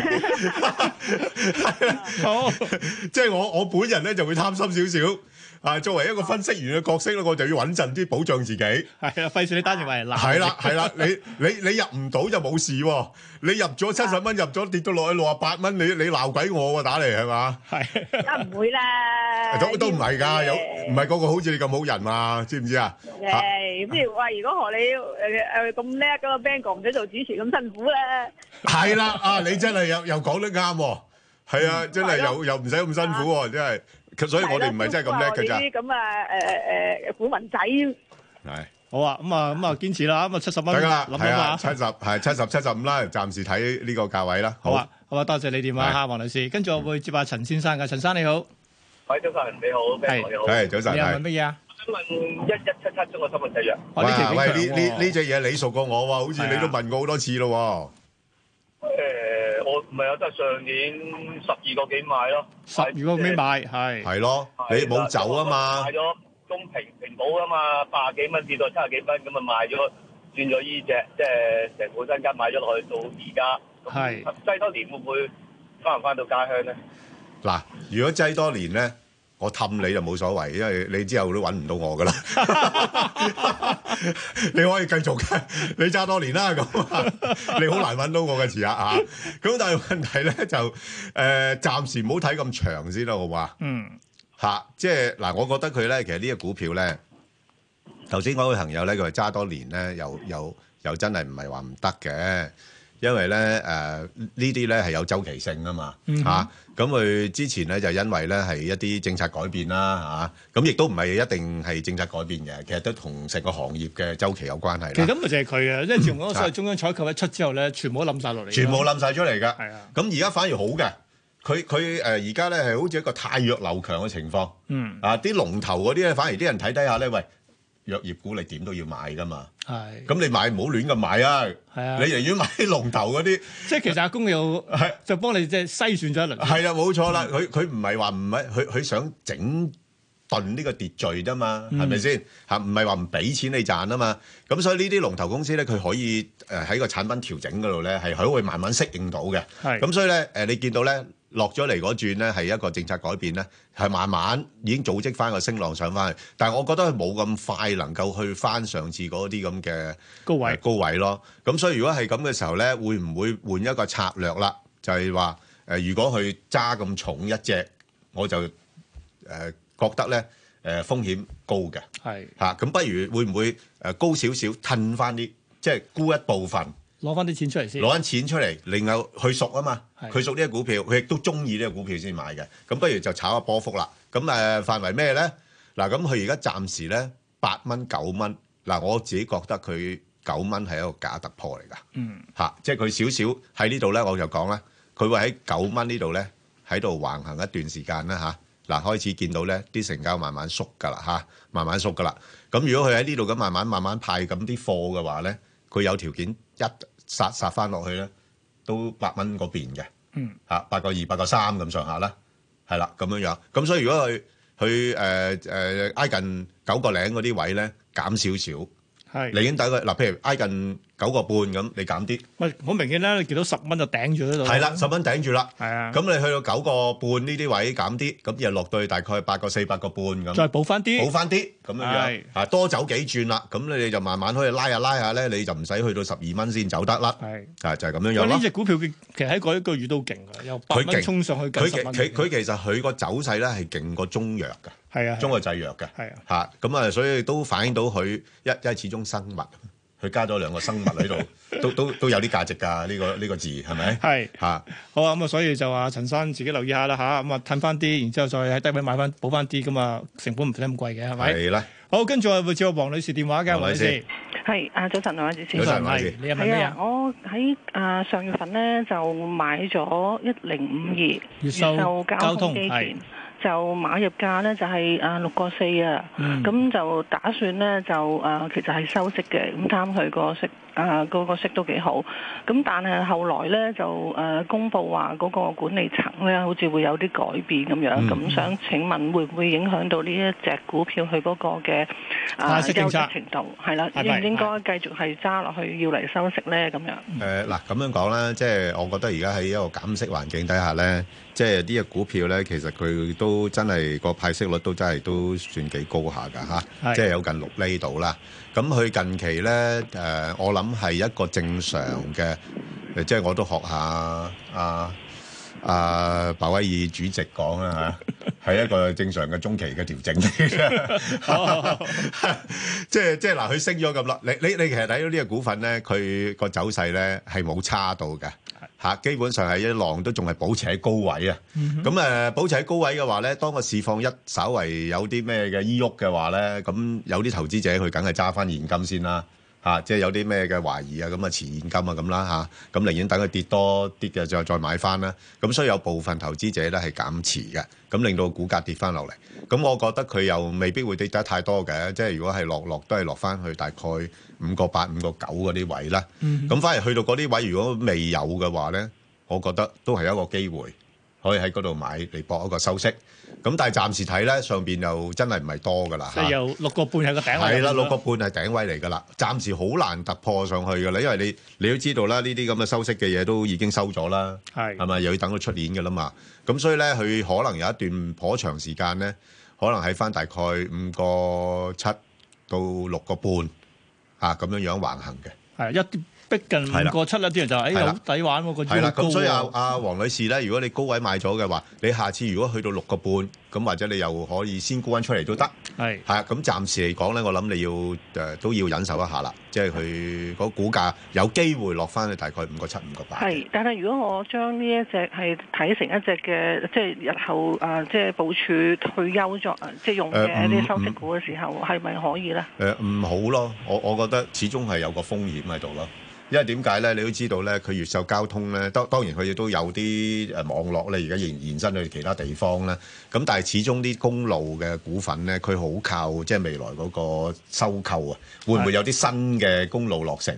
如果咪現有嘅公路咧，你要做維修啊咁樣，當然你都係可以誒、呃加翻人哋價啦。咁但係始終呢啲同經濟營運有關係嗰啲咧，你未必加得咁多。嗯，嚇，咁、所以咧，你話誒揸個長線咧，誒、真係唔好意思，我我真係啲呢類我都唔係太放心， 你唔係好建議。 係同埋得單一股份咯，係咯，係啊，咁仲有其實咧好嗱吧誒，其實啊你到家係中國嘅國情發展係咧啊，你發現佢發展誒高鐵咧，嗰個嘅決心係比嗰個發展譬如地區公路咧更加更加大。啊係啊係啊，即係即係誒，始終我覺得誒誒、投資嗰方面咧，都係以分散風險咧係為首選。即係去翻頭先，即係幾個係啊朋友都話：分散佢喂，一注落晒一隻股票都係冇啊誒、喎。呃大嘅，因為好多時邊有咁好眼光啊？個個就睇騰訊，哎呀，真係早知買騰訊啦！你知唔知？誒誒、類似騰訊嘅，即係好多喺誒、股票市場裏邊度消失咗嘅股份都其實都好 多㗎，或者根根本喺股票市場上市都冇作用嘅股份都好多嘅嚇。係所以揀選係好重要啦嚇。好啊，好啦，咁我哋多謝黃女士電話，跟住我哋去快速版㗎啦。係啊，咁啊快速版之前咧，就提一提啲聽眾觀眾啦。冇錯啦，咁啊我哋 Facebook 都有答股嘅，今日揀咗邊只咧就係七七二粵文係啊集團嘅。係葉問站跳一。如果有興趣嘅聽眾嘅觀眾咧，嗱打出嚟啦，就上翻去我哋香港電台嘅公共事務組嘅 Facebook 係度睇下，咁同埋咧就繼續可以問你嘅心水股票。明白。好啦，跟住真係快速版啦。好啦，第一隻海螺九一四，海螺落到四十四十四四十三嘅咯喎，咁你又覺得 O 唔 OK 嚟㗎？嗱，海螺咧，誒、都有得搏啊，有得搏嘅，因為嗱點解咧，就始終佢都係行業嘅龍頭啦，誒、營運上面嘅表現都係理想嘅，咁就誒嗰、個當然啦，嗱你如果你睇咧成個周期性咧，嗱周期性咧，我係唔唔考慮佢嘅。係嚇，因為點解咧？因為我覺得佢嗰個高峰期已經過咗噶啦，咁所以佢有可能咧，誒、係開始咧咁一浪一浪低於一浪㗎啦。嗯啊，咁但係如果你話唔好講咁長嘅，咁誒、呃短期嘅誒話咧，我覺得佢有可能咧，如果即係有機會啦嚇，落翻去四十蚊邊咗緊，四十蚊邊咗緊，四十一蚊啦咁上下啦嚇，嗯哼你可以搏一搏。咁但係上邊唔好多啦嚇，即係就大概四十六蚊度。係啦，四十蚊到四十六蚊都 OK 㗎啦。係啦15，個即係 percent 你你未必到四十蚊嘅嚇，係你四十一二你就諗一諗啦。好啊，但係一旦到四十六誒四十六蚊組，你走咗佢，因為點解咧？係佢哋嚟緊嘅公佈嘅業績都仲係未走樣嘅。嗯哼但係下半年咧，我擔心咧開始會放慢嘅，由於基數嘅效應問題。嗯咁誒、但係始終個行業都係啦，你都知道咧，即係搞基建啊，咁佢係有嗰個需求喺度。不過另一方面又房屋房地產市場又開始立翻啲，立翻啲。不過我唯一唔中意圖表上咧，譬如兩次低過五十蚊見個頂啊，咁啊兩個頂就比較麻煩啲。兩個頂係係麻煩嘅，咁我所以咪我話俾話俾你聽周期性，我唔會買佢咯。即係佢佢周期性咧，嗱我話俾大家聽咧，如果再長線少少咧，嗯佢有機會啦嚇跌穿咗四十蚊之後咧，再仲低向下移啲嘅。佢一格格㗎，嗱你你睇到好好得意嘅，之前佢咪喺大概四十八咁上下㗎係嘛？係。咁跟住落落到去呢度咧，大概四十四、四十五蚊啊頂住咯嗯喎，哼啊咁啊誒喺呢度行多㗎嘛之前，咁而家似乎我睇到佢咧係想向下移翻落去嘅。嗯，嚇個通道咧，佢係一一格一格咁樣落翻去。係啦，所以就不如諗第二隻啦。 好，跟住我哋會係啊呢樣多人問啊，領展。八二三領展嘅，咁領展咧早前咧又係啦，咁我我其實都識好多朋友咧，就係八十蚊、八零蚊買，希望破一百嘅。哦，唔好意思，而家好似落翻嚟咯 喎。咁啊，咁啊落到而家即係琴日見過，譬如係誒九十二個幾，咁你又覺得啊領展現水平咧得唔得咧？我啊真係要讚下我呢、個大家一齊出道嘅，係嚇、即係佢個 CEO 同我咧，啊黃國龍啊黃國龍係啊，我就做分析員，佢啊做基金經理。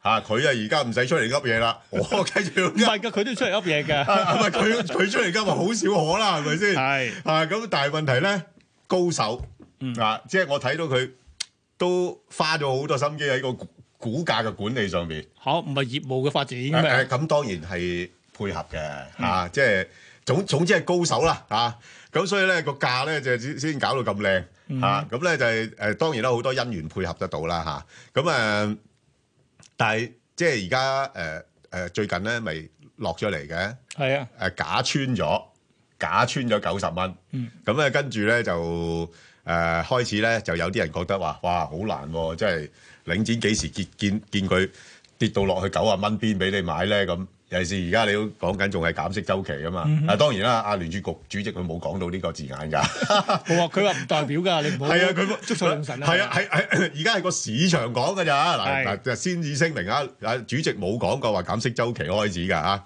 咁啊所以落到呢啲位咧係有啲反彈，不過我我覺得咧個市勢未定咧，佢應該都彈唔得多噶啦。咁所以你如果咧九啊蚊買咗嘅話咧，真係彈翻上去九啊四、九啊五咧，就就有走一轉先嗯，嚇。咁、其實理想啲嘅咧，落翻去大概八十八蚊度咯，係係啦，就係咁咯。八十八蚊博九十四九啊五都 OK 嘅，都 OK 噶，都 OK 係噶，係啊，佢始終呢啲藍籌股嘛，係係嘛啊，即係同埋誒點都係啲股價有人睇住好啲。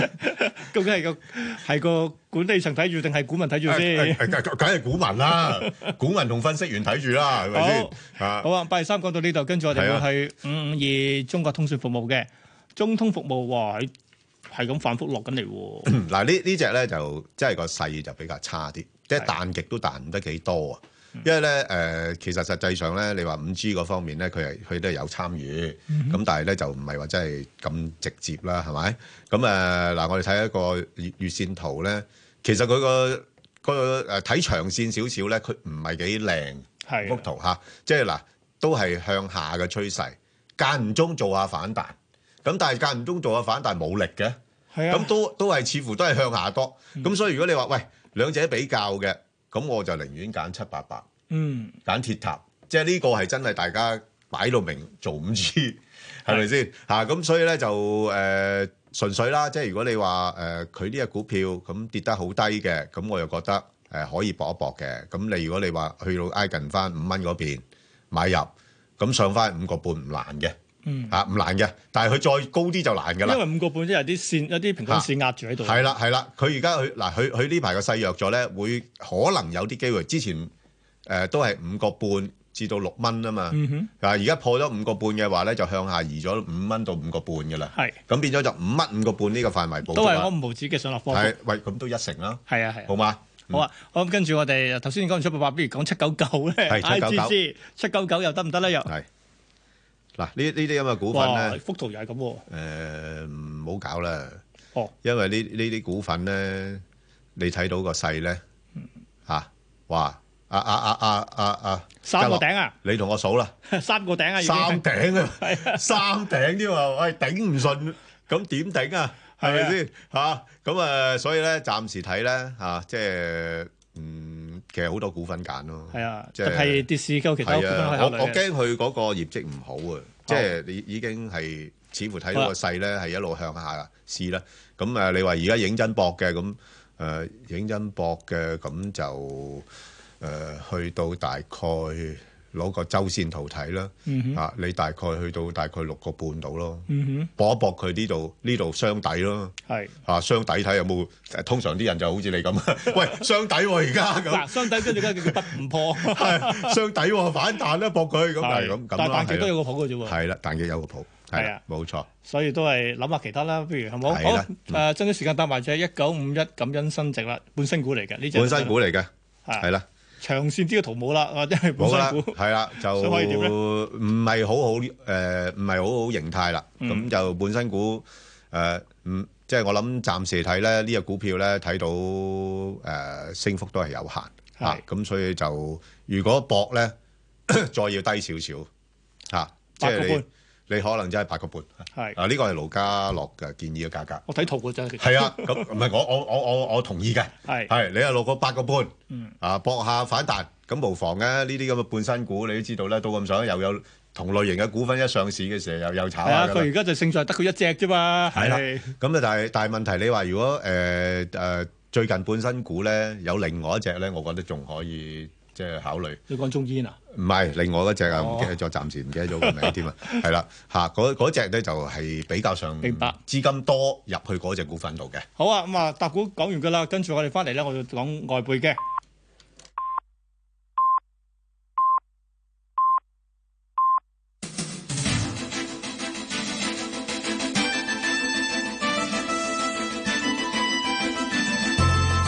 香港電台新聞報導，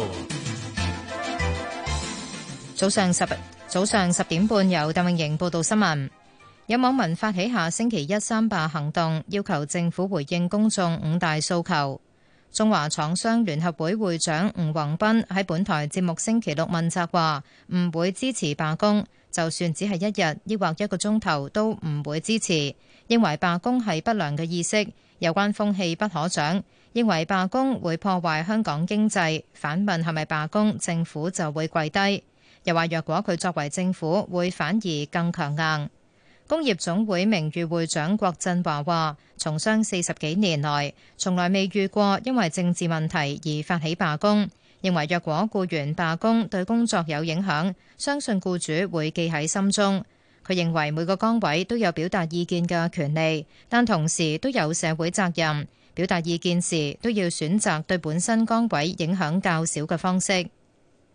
本港六月份零售業總銷貨價值嘅臨時估計係三百五十二億元，按年下跌百分之六點七。批發及零售界立法會議員邵家輝出席一個電台節目嘅時候話，修訂逃犯條例引發嘅示威活動影響旅客對香港嘅形象，導致近月旅行團數量減少五成。佢又話，近月嘅示威活動影響比零三年沙士同佔領行動更大。邵家輝話：業界睇唔到出路，有中小型企業老闆考慮，若果生意額持續下滑，將會裁員甚至結業。交通銀行香港首席經濟及策略師羅家聰就話：環球經濟衰退，本港經濟難免受到影響。美國兩黨議員敦促特朗普政府暫停向香港警隊銷售彈藥同人群控制裝備。國會人權委員會兩名主席致函國務卿蓬佩奧同商務部長羅斯，要求政府暫停向香港警隊出售彈藥、人群同防暴裝備，並且公開宣布美國唔會支持鎮壓和平抗議。佢哋又反對香港同中國政府將示威活動定性為騷亂，並將佢哋製造嘅政治不穩定歸咎美國。美國國務院同商務部暫時未有回應。內地《人民日報》海外版發表評論員文章，表示堅決支持特區政府止暴制亂。文章話：一段時間以來，香港一啲激進分子實施嘅暴力活動不斷升級，嚴重衝擊香港法治同社會安寧，嚴重威脅香港市民生命財產安全，嚴重影響香港嘅國際形象聲譽。香港當務之急係制止暴力，維護法治，恢復秩序。中央政府堅決支持行政長官林鄭月娥帶領特區政府依法施政，堅決支持香港警方嚴正執法，支持有關部門同司法機構依法嚴懲暴力犯罪分子，堅決支持愛國愛港人士捍衛香港法治嘅行動。天氣方面，本港地區今日嘅天氣預測大致多雲，有驟雨，局部地區有雷暴，吹和緩至清勁偏東風。展望聽日仍然有驟雨，隨後幾日部分時間有陽光，驟雨減少。而家氣温廿六度，相對濕度百分之九十五。香港電台新聞簡報完畢。交通消息直擊報道。早晨啊，而家 Michael 首先講單壞車啦，喺九龍區加士居道天橋去紅隧方向，近住勞資審裁處呢有壞車阻路，咁而家唯一行車線受阻，一大擠塞車龍排到近果欄。咁就喺加士居道天橋去紅隧，近住勞資審裁處橋面有壞車，而家唯一行車線係封閉，龍尾去到果欄，影響到呢反方向加士居道天橋去旺角，亦都係擠塞車龍排到去東九龍走廊近浙江街。咁另外喺公主道去沙田方向，近住培正道橋底有意外，現時一帶都係開始擠塞車龍排到近愛民村。就喺公主道去沙田方向，近住培正道橋底有意外，龍尾愛民村。隧道方面，紅磡海底隧道嘅港島入口告士打道東行過海，龍尾灣仔運動場；西行過海車龍排到上橋位。紅隧嘅九龍入口公主道過海，龍尾康莊道橋面；東九龍走廊過海同埋去尖沙咀方向車龍排到浙江街。另外，將軍澳隧道嘅將軍澳入口車龍排到近電話機樓。路面方面喺九龍區龍翔道天橋去觀塘方向，近住坪石一段慢車，龍尾斧山道橋底。最後要留意安全車速位置有三號幹線落斜去葵芳，同埋馬鞍山路欣安村去西貢。好啦，我哋下一節嘅交通消息再見。以市民心為心，以天下事為事。 FM 九二六，香港電台第一台，你嘅新聞時事知識台。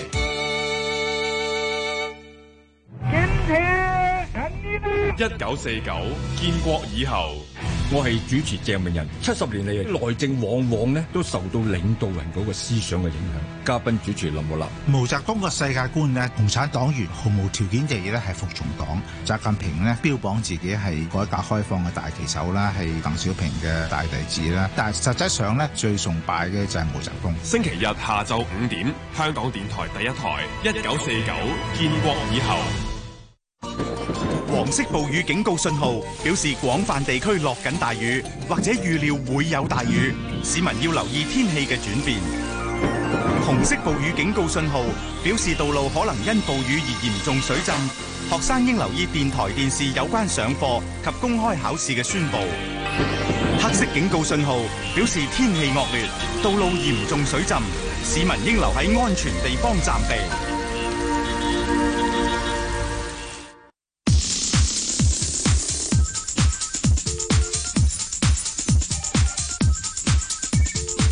盧家樂、鄺民彬與你進入投資新世代。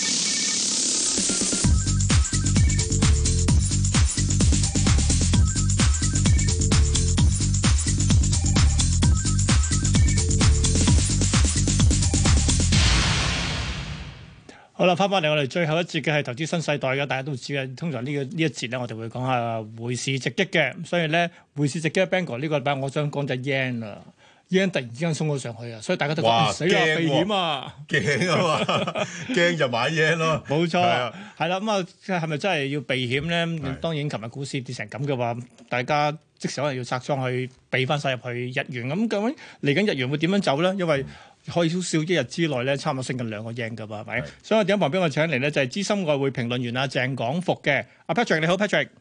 誒，早晨兩位，係鄭兄你好，係。頭先我提到個日元嗰個問題咧，日元我嗱其實我最近去過一次日本，日本經濟都開始其實都唔錯下嘅，咁所以但係都唔足以支持佢一日之內升兩個 yen 嘅，你又點睇咧？係咪大家純粹因為覺得避險呢？喂，誒都有啲技術因素嘅，咁誒、呃你睇到因為上個禮拜就聯儲局就議息啦，咁誒都係減四分一，咁誒、呃、變咗市場開頭有一個幾即係啲美金唔係好跌喎咁樣，咁所以隻 yen 即係 dollar yen 咧係夾到上去一零九樓上嘅，咁但係你從技術上睇咧，其實都睇到啲嘢嘅，即係我唔睇基本面啦，因為 yen 其實都係你係眯埋眼，咁佢真係量寬，你又純粹炒避險去揸嘅咧，唔知幾時。嗯咁好啦，啲技術位啊係可以注意嘅。咁你睇翻咧，其實 dollar yen 喺七月份咧，即係誒誒七月上旬嘅時候咧，做咗個頂嘅，就係、大概一零八誒，大概一零九點零零嗰個位嘅。咁喺呃誒七月尾嘅時候咧，亦都誒、呃即係衝到上，又係嗰個位一零九穿唔到。咁變咗咧就誒、呃上個禮拜誒即係呢誒呢幾日啦，前日就開開始就誒、呃美金夾上去啦，但係破到上個一零九點三咧就掉頭落啦。呢個係一個嗯幾強嘅一個單日嘅反轉啦。咁誒、呃、當然誒、呃特朗普嘅言論咧就，所以呢個就冇得避嘅，因為你嗯唔知佢幾時講嘢噶嘛。咁但係你行得快咧，又唔知佢誒、呃即係真定假，會唔會突然間又話？我諗佢遲啲又出嚟講噶啦，又話會誒，誒、哎我哋又可以傾，因為你而家講緊加關稅都係九月一號，唉，即佢係始終同阿俾習主席都係好朋友時間傾啫嚟嘅。係啦，咁即係話咧，其實呢段時間咧就即係，但係市場嗰個震盪咧，或者短期嘅因素咧，就令到嗰個價咧比較錯，同埋你去到呢技術位咧，就一定翻轉頭嘅，即係或者話嗰個機會比較大。咁我自己睇咧，就之前嘅 yen 咧，美金對 yen 咧都係喺一零八點五五啦，至到一零五點五呢個區間嘅，而家都係。咁所以你就算禮拜四係夾穿咗去到一零九啊，都係高咗少少啦，去到嗯三零度。咁依家落翻嚟咧，就變咗下一個位咧，都係睇翻一零五點五啦，即係就唔好都睇係上一次一得零太點五啊過嗰個。係。係啦，都係誒、呃大概呢個 range 咯，即係我又唔覺得只 yen 會行得好遠。當然，如果你話繼續落嘅話，因為我睇到如果你係避險嘅，除咗金係真係避險之外咧，你睇到其實嗱、如果睇收市價咧，可以咁講比較下啦，yen 誒尋日嘅收市價咧係創二零一八年四月十三日以嚟嘅周線圖上面最低收市價。係啊，但係瑞郎就冇乜點升跌啦，都係嗰個 range，大概喺二零一五年以來嘅九百點內上落都係冇變嘅。嚇、因為傳統嘅避險都唔升，但係咧黃金係爆穿咗，即係誒呃上到一千四百四十蚊啦。而之前咧係試到啱啱好千四蚊，咁千四同埋大概就係一三八零咧係一個比較大嘅支持位嚟嘅。咁我相信就金價其實誒、呃、試咗一四零零之後，有機會係即係呢個誒呃嗰、個調整係有機會係完咗嘅。咁後市同埋睇翻即係呃誒誒前日嗰一棍咧，其實就已經係一個好強嘅一個轉勢信號嘅。咁金價係下一步啊，應該係會試上去咧一千四百七十啊，甚至去到另一個比較重要嘅一個阻力位啦，即係技術性嘅阻力位就係一千五百三十蚊度啦。嗯但係呢個唔係一個長遠嘅目標啦。咁你如果睇到金咧係佢係破咗幾年嗰個橫行區嘅頂嘅，咁上面咧之前講過啦，就係一千七百三十蚊呢個位啦。啊即係但係你睇咧。係啦，咁你如果你睇翻 yen 嘅話，其實避險咧，你咁樣睇嘅話，似乎誒金個爆炸力係更加強，因為你係 yen 同埋就像瑞郎咧都係負息得好緊要嘅，即係啲錢咧就寧願留翻去美債，都未必去留去 yen 嗰度。如果你再睇翻啲誒期貨嘅倉位咧，yen 嗰啲長短倉其實唔係好多嘅啫喎，yen E 嘅長倉咧三萬七千幾張，啊短倉一萬七千幾，但係歐元啊。嗰啲係十幾萬張短倉又懟落嚟，咁啊英鎊係五五呃誒五萬誒六萬幾張，依家係咁變咗，其實個市場未必係主要炒 yen 啦，而係因為其他嘅風險因素，誒更加值得搏，譬如誒脱歐啊。誒歐洲央行可能再量寬啊，等等，同埋美國嗰個加息步伐會係點樣咧？呢啲咁嘅因素係 cover 晒，即係嗰個 yen 嗰個所謂避險嗰、個，即係唔會係一個主要炒 yen 嗰、個。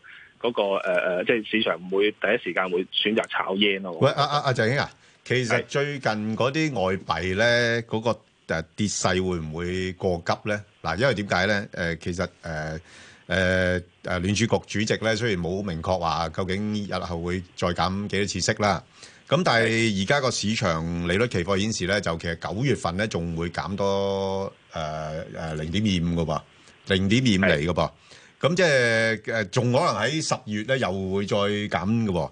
咁如果咁嘅時候，會唔會個市場會借勢，即係美金會借勢會回翻落嚟咧？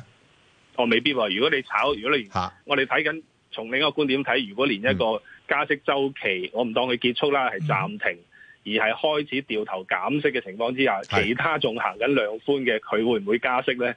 咁係其他一定會跟減嘅。咁所以就變咗個息差又唔會即係收窄，而係繼續擴闊。咁變咗就即係嗰個、呃、美金係仍然，因為佢仲有個避險作用喺度啦。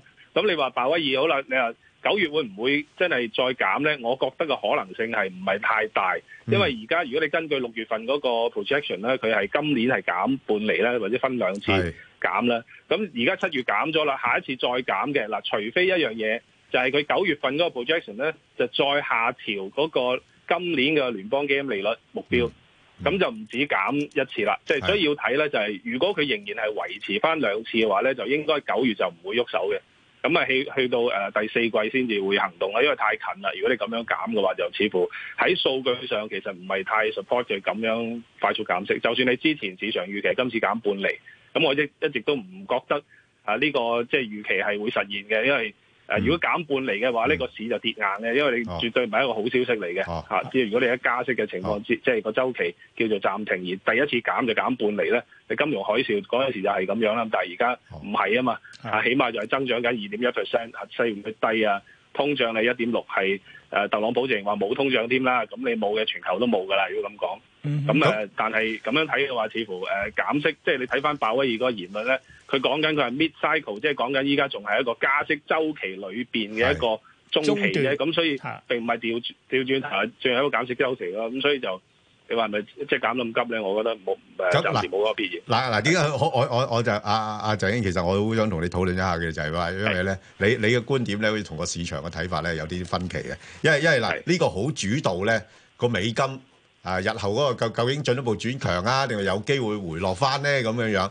咁嗱誒，其實而家問題咧就係話誒中美方面嘅貿易嗰方面嘅談判又好似冇進展啦，即係或者冇協議啦，咁仲緊張咗嘅，我覺得個關係。喂，即係又又又又開始九月啦，開始又加中國貨品關稅啦嘛。嗯喂，咁多少少又會影響咗美國經濟噶咯喎。咁呢個會唔會又係誒聯儲局要考慮嘅一個因素咧？啊咁你要等佢即係起碼而家都係公布咗第二季 GDP 嘅初值啫，仲要修訂多兩次。係咁啊，你再出埋去到九月都仲未出到個第三季嘅 GDP，究竟個影響係即係係有幾大咧？都仲未睇到嘅。啊，咁所以就誒、呃真係睇到啲實質數據，我諗聯儲好似行動都未遲。你真係減息嘅，你出埋啦，我我一次過減半厘咯，冇所謂㗎，係一一次過做都得嘅啫。但係唔需要即係市場炒就成日都想，喂，我想掌握啲最快資訊，我而家做咗， 咁我贏錢啦，咁係樣係。即係呢個永遠係市投資者永遠想快過市場，呢個係冇可能嘅。同埋咧，聯儲局咁樣做咧，其實亦都話俾市場咧聽就係話，我而家先至係我係話事人，你唔好諗住影響我。啊，所以你一路夾佢炒咧，根本特朗特朗普喺度不停咁吠都冇用㗎。我就係唔減半厘，即係呢阿個就盧兄即係慳翻佢個呃嗰個誒我我我即係係我教啊鄭兄唔掂啦。到我咁咁啊，所以咧，唔係即係即係誒誒誒，而家即係主要睇咧。如果咁講嘅，美金一路會偏強噶啦。嗯哼咁咁咁嗰嗰啲外幣係咪即時即時一路要試底咧？啊，鄭係好兄，大機會啊！如果咁睇，啊嗱你睇到咧歐洲央行個議息聲明嘅尾段咧，其實已經講緊係即係誒準備係即係部署緊係呃誒誒購買新一輪嘅一啲資產嘅。咁啊，我懷疑咧就即係嚟緊，亦都係九月九月十二號歐洲央行議息，就好大機會咧，即係有啲寬鬆措施會推出嚟。嗯係咁啊，另一方面你再睇咧，嗱，我哋頭先講過嗰個價位個收市價，澳元咧尤其要留意啦。尋日嗰個收市收市價咧喺周線圖上面咧係創咗二零零九年三月十二號，即係超過十年以嚟最低嘅收市價。係咁咁所以睇要埋。注意啦。而下個禮拜咧，就澳洲同紐西蘭議息，哦市場已經係預期咧係紐西蘭會減息啊零點二五厘。係澳洲嘅情況咧，其實我亦都即係誒，尋日亦都同一啲誒、呃即係誒澳洲嘅一啲誒、呃、親友咧係傾過，咁佢話其實澳洲嗰個樓市嘅，即係佢佢直情感覺到係殺到埋身㗎，係哦係冧牙，已經喺其中㗎啦，一個下跌嘅周期。哇！咁數據亦都顯示咧，其實澳洲嗰個樓價指數係連連跌咗誒五個季度嘅。嚇咁誒最近嗰個季度咧就係下跌咗三個 percent 係最大嘅，咁所以你咁睇嘅話咧，似乎即係你唔好以為嗰一厘咧真係。即即嗯係就係嗰一厘啦。咁誒、呃尤其是澳洲央行咧，亦都喺即係喺其實我咁應應該有記憶中咧，就都喺十十年前都有嘅，佢係曾經係有一次係冇暗示減息嘅情況之下係減息嘅。咁所以你而家就算市場預期係維持你不變咧，都小心啦。就喂係鄭英減息同埋係。咁咁即係誒有有排慘噶咯噃，即係如果嗱我知道點解咁樣問咧，因為咧啲人而家覺得咧啲啲澳樓加啲貨幣咧，哇又跌咗咁多啦，但係佢抵話啦好殘。係啊，即係可以唔可以考慮下？但係係問題已經減，即係澳洲方面已經兩次減咗，係會咯唔會下個禮拜日嚟第三次啊？喂，係誒呃呢個可能性，我覺得誒呃係、有嘅咯，即係誒、但係如果佢再減咧，就我諗市場會知道，即係開始佢發覺唔對路噶，咁你變咗只澳元咧，可能會即係誒嗰個下跌速度，即係先至會誒、呃出現翻啦。咁嚇、變咗就即係都係好誒，暫時澳樓呢啲你唔好搞佢住啦。啊唔好搞。喂，有冇得幅度好似股票咁樣樣啊？炒下波幅得唔得啊？ 誒，呃佢、其實嗰個反彈嗰個幅度又唔係好多啦，暫時係你睇個位咧就，係如果佢有機會彈到上去零點六八五零，你可以誒、呃做個沽咯，即係而係家望上去大概五十零點到啦。係咁但係揸嘅話咧，就即係通常都誒、呃即係你好明顯係見到係逆市揸嘅，變咗你揸嘅話咧，就嗰個指示擺短啲啦。一般嚟講，我誒一個一個技術上嘅一個做法操作好簡單啫，一穿底就就就要指示。係即係邊一度？破一個誒 day low 你就要指示咁樣去做啦。咁但係如果你係明顯係跌緊嘅就就誒，冇得搞佢啦應該高估嘅勝算相對高啲嘅。哦，即係你你寧願就澳澳紙咧，等佢彈到上去零點六八五零咧，就調翻轉頭沽好過啦。係啦，但係好未必會到啦。我唔覺得好佢有機會到呢個好啊位，嘅咁啊樓所以指可能嗯，樓紙係咪又係咁情況咧？樓指其實炒緊，即係誒下個禮拜應該會減息嘅。咁你見佢其實都一路落嘅，咁就誒暫時睇咧就誒零點六六咧，應該就上唔翻㗎啦。咁下邊嗰個位咧，應該就逐個位睇啦。咁誒大概下邊望住零點六八四五，誒零零點六四二五啦。嚇穿咗嘅話咧，就誒下一個位就要睇零點六一七零㗎啦。咁變咗就即係嗰個誒呃一旦佢減息，因為佢都係誒呃所謂。即即係滯後於澳元少少啦啊，但係嗰個方向如果咁樣嘅話，同埋佢誒都係減息嘅話咧，應該係有一個負面影響咯。咁所以就加紙呢誒加加指其實係加元又點咧？加指咧就反而就誒嗰、個、呃、短期嗰個調整有機會咧，就喺大概一點三二五啊呢啲位啊，會有一個誒、呃支持，因為尋日都睇到係試到嗰個位啦。咁呢個咩位咧？就係、三月，即係今年嘅三月到到誒六月中嗰個大概嘅橫行區個底嚟嘅。即係美金對加紙，咁所以美金反彈到大概最高一點三二六五到啦，咁亦都見到個阻力落翻嚟。咁誒、呃，畢竟即係誒，呃佢、都會受到油價影響，但係油價如果真係即係因為炒經濟衰退而落嘅話咧，咁加紙其實都都弱嘅。但係從技術上睇咧，就加紙都仍然係一個誒誒、呃即係美金對加紙咧係轉咗跌嘅，因為成個喺二零一七年以嚟嗰個 up trend 咧，其實嗰條上升軌穿咗啦。仲要留意咧，就係話加指其實你睇到尋晚美國公布嗰個誒 non farm 咧，加指係唔係好喐嘅啫。咁呢個係好好正常嘅，加指通常佢自己炒嘅。咁所以咧就下個禮拜加拿大會公布嗰個就業數據，咁預期都誒、呃有一個幾好嘅表現啦，個增長喺度。咁有機會就係支持翻加指有個短期嗰、個誒誒強勢。咁但係暫時睇佢幅度都係一點三零、一點三二呢啲位咯。咁所以就誒、呃都係個 range 咯。歐歐元咧？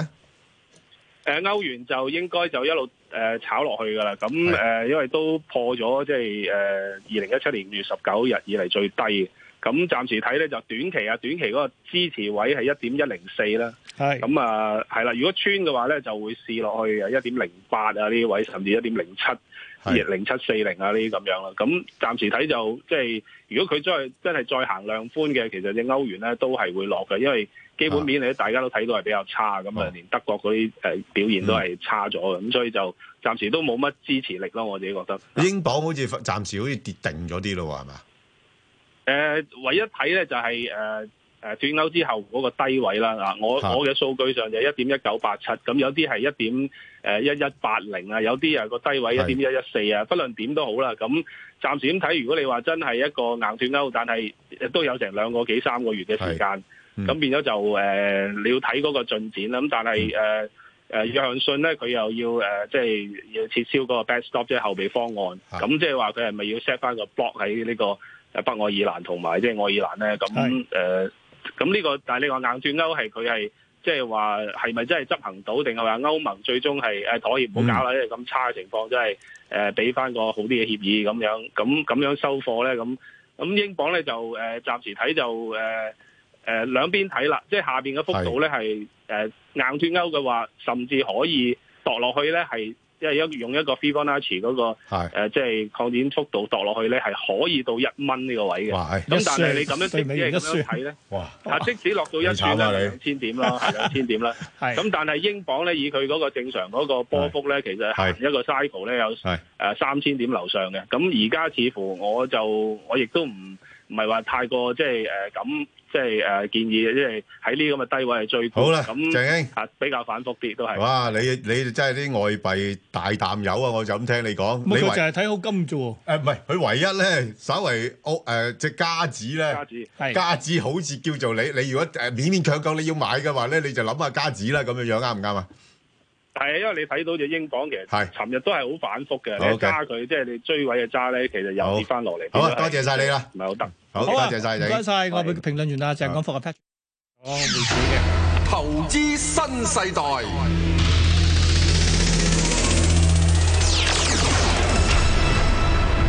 好啦，我我繼今日嘅專題探討咧，唉、揾嚟就係資深金融及投資銀行家温天立同我哋講下咧，中央政治局會議對下半年經濟一啲嘅發展嘅。你好啊，温天立。喂，你好，你阿好，温兄啊，你你好唔好簡單啲講一講咧？究竟政治局傾過啲咩嘢啊？嗱，其實政治局會議咧，不嬲都係每個月開一次嘅，咁但哦係因為今次係即係年中啦，咁大家會覺得對下半年嗰個賽趨勢咧有一定嘅一個影響嘅。咁今次咧，其實我覺得有幾點你要留意嘅咧，佢佢特別提到咧，就係內地經濟下滑壓力大咗啦，咁另外一個咧就要促投資啊，所謂內需嘅擴張啊。咁最後一點嚟講，要有所作為啊，不過呢樣嘢點樣去解讀咧？我相信係從改革嗰方面嚟講咧，係加重力度嘅。咁但係咧，呢、個就冇考慮到啊，呢、個特朗普咧近日嗰個所謂三千億嗰個關稅問題嘅。咁所以下滑嘅壓力一定係會增加嘅。咁呢樣嘢亦都係要即係下一次政治局會議可能要再觸及一個所謂題目嚟嘅。嗯，咁係嘅，因為佢係周初舉行啊嘛，咁跟住就點估到星期四五佢突然間同你加徵我三千億嘅關税啫。嗱，但係問題會唔會都係咧？其實現行嘅措施都係方向繼續加，即係加大力度咧會。我相信咧，其實嗰個壓力度咧就肯定一直都加大㗎啦，明白？咁但係大家比較關注比較重少少嘅就係話，即係所謂誒、呃流動性政策啊，個所謂誒、呃降準啊，甚至係減息啦，因為美國都減息啦而家。咁所以呢個政策嚟講係要留意啦。咁但係問題就係話，佢而家下滑嗰個經濟嗰個情況咧，去到即係所謂六點二呢個水平啦。誒、呃要促進嗰個所謂投資同埋嗰個所謂嗰、個所謂消費嚟講咧，其實就唔能夠靠即係單純一個所謂政策嘅個國營嘅經濟去行，一定要民營經濟。咁所以呢方面咧，咁我覺得個政策嗰方面嚟睇啦，可能喺未來嘅或者唔講未來，可能今個月之內都要出台，因為你要緩衝翻九月一號嗰個潛在關稅個壓力啊嘛。咁所以呢啲點樣去促進內需啊，或者係咪有啲新嘅所謂啲刺激政策出台啊、強刺激政策出台呢、個就係大家比較關注嘅重點嚟嘅。喂，温兄啊，阿温兄，阿特總統咧，特總統成日都喺度鬧啊，阿聯儲局啊，鮑威爾咧，佢話咧，誒誒、你睇下人哋中國嗰、個嗰、個、呃、央行，人哋做得幾好，幾咁配合國家嘅政策，你你哋啊成日喺度左手左腳，喂，咁其實你贊唔贊同佢嘅講法咧嚇？嗱，基本上嚟睇咧，嚟話特朗普佢咁啊人聯邦儲備局獨立運作噶嘛，佢唔係隸屬呢個即係所謂嘅呢個總統領下嘅一個所謂嘅一個一個一個部門啊，呢個要考慮美國一個經濟嘅情況啦。咁但係人行嚟講咧，因為中間一個結構運作嚟講咧，係一個一體化嘅一個情況嚟嘅，咁所以變咗。誒、本身佢一定係按照嗰個所謂嗰個國家或者係同呢個誒、呃政府嘅立場去行嘅，咁所以兩個嘅因素有有少少唔一樣，一個就係、誒、呃內地嘅特殊嘅嘅誒政治同埋經濟環境啦，就肯定係以呢個管治上嚟睇啦，一定係延續性嘅。咁但係呢個特朗普嚟講咧，佢要面對選民啊，佢做嘅措施嚟講係咪對國家或者係對佢個人嘅一個所謂利益點樣去行法咧？咁呢個就好難去講嘅。咁所以誒佢話美國學中國嘅話，其實呢個都未必行通，除非真係特朗普佢有啲特殊嘅考慮點，我哋見唔到咯，係 咪？喂，阿-阿溫兄，嗱，想請教你啦。咁，誒，可唔可以講一講呢，而家中國呢，佢面對嘅風險嘅因素係啲咩嘢？咁同埋呢，佢哋中央有咩應對嘅方法呢？本身嚟睇咧，個應對風險當然係個經濟下滑壓力啦。咁基本上你見到個流動性嗰方面嚟睇，其實就短期就比較充足嘅啫。但係中長期嚟講咧，其實依然係非常之繃緊嘅。咁啊，企業亦都係缺錢嘅。咁啊，近期都有報告啦，就話內銀嚟講，其實個資金缺口嚟講咧，其實係上萬億嘅。啊，呢呢個萬億仲要佢係幾萬億嘅啫嘛，呢樣嘢。咁所以點樣去製造一個所謂長線嘅所謂流動性同埋一個誒、呃持續性嘅一個所謂投資同埋一個內需嘅一個所謂消費環境咧？呢個係相當之重要嘅，因為始終如果經濟下滑嘅話，嗰啲人啊又唔投資唔消費嘅嘛，咁呢個就會雙重打擊我哋經濟嘅。咁但係而家現有呢個所謂關稅嘅環境之下咧，咁佢點樣應對咧？咁呢個都係要留意，因為你話同國家補貼啊、內需嗰方面未必吸納到呢啲所謂原本係出口嘅嗰個需求噶嘛。咁所以嗰個困難點嚟講咧，其實係越嚟越大。咁點樣去扭轉佢？呢個就係要大家從政策上同埋民企、國企誒、呃或者係多層次咁樣去應對嘅。咁係咪正正係呢個原因，近期見到個 A 呃股市場好似，誒，好弱勢咁樣樣呢？嗱，佢而家個國策嚟講咧，其實就吹捧緊嗰個所謂嗰個科創板嘅。咁啊，科創板當然啦，呢、個就幾十間嚟講就撐唔起 A 股噶嘛。咁但係 A 股嚟講個流動性啊，或者係企業業績，特別而家企業績期咧，其實大家都唔係話特別係睇好嘅，明白？咁所以喺咁嘅情況之下咧，你話咁嗰個國家政策啊，或者係同投資者部署上嚟睇咧，喺暑假期間嚟講都唔會有大動作嘅。咁所以呢個都反映到相關情況。結果其實佢哋謹慎係好嘅，因為面對到特朗普啲咁嘅今次嘅特特特擊呢個所謂關稅嘅情況嚟講咧，咁啊反而啊救咗佢哋一命添。 咁啊變咗唔好咁飲盡嘅話，係咪先嚇？係嘅， 係。咁你呃咁樣睇法，誒，誒，中國個經濟狀況係咪即係都係仲係困難重重呢？嗱，如果真係九月一號真係個關稅行嘅話咧，嗱百分之十嘅話咧，其實就就就中國經濟或者各方面又唔會話崩潰嘅，嗯咁但係就的確係更加難咯。咁你話要從六點都二係有啲緊緊日子要捱嘅係咪我覺得就比較比較比較困難，咁反而明白如果唔彈上嚟㗎，咁啊繼續好平衡啦。咁唔該晒温天立，要留意好啊，多謝你嘅意見，好，方面下星期再見啦，拜拜。